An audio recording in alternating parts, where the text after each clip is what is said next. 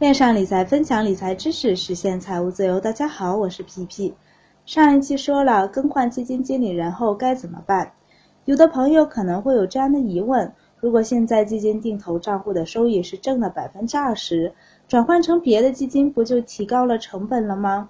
如果基金定投账户的收益呢是百负的百分之二十？又认为自己白白损失了百分之二十的本金，相当于投资失败了，心里多少会有些不舒服。既然没有止跌不涨的市场，那我就继续定投，有一天肯定会涨起来的。等涨起来了再换，这样也不损失本金啊。如果目前持有的基金未来的走势可能不好，那么就没有必要再坚持下去了。比如 A、B 两只基金，A 在行情好的时候有百分之五十以上的收益。而 B 基金在行情好的时候呢，只有百分之二十的收益，将 B 基金转换成 A 基金得到更高的收益。当行情不好的时候，A、B 两只基金大家的业绩呢基本上都比较难看，但是 B 基金呢能更快的涨起来，可能不到一年的时间就有收益了，而 A 基金可能要等一年半的时间才能有收益，或者是才能变正。也就是说，换一个地方站起来更快，不能死守一个地方。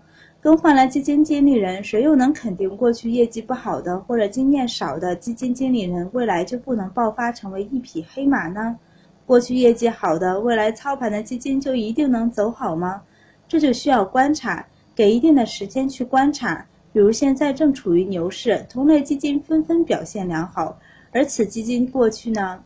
没更换基金经理人的时候，行情好，涨势都不错。这次不好了，并且呢，此基金经理人操盘的其他基金呢表现也都不好。再看他们主要的十大持仓股票，如果走势都不尽如人意，那就要考虑更换了。你也可以选择一只呢，或者几只几只自己认为不错的基金。